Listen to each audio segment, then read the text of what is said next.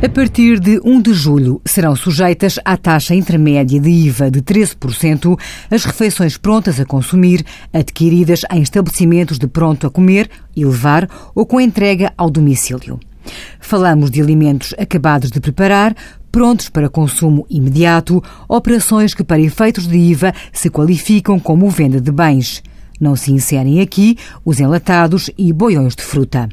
Por exemplo, o frango no churrasco adquirido no takeaway para consumo na nossa casa será tributado à taxa de 13%.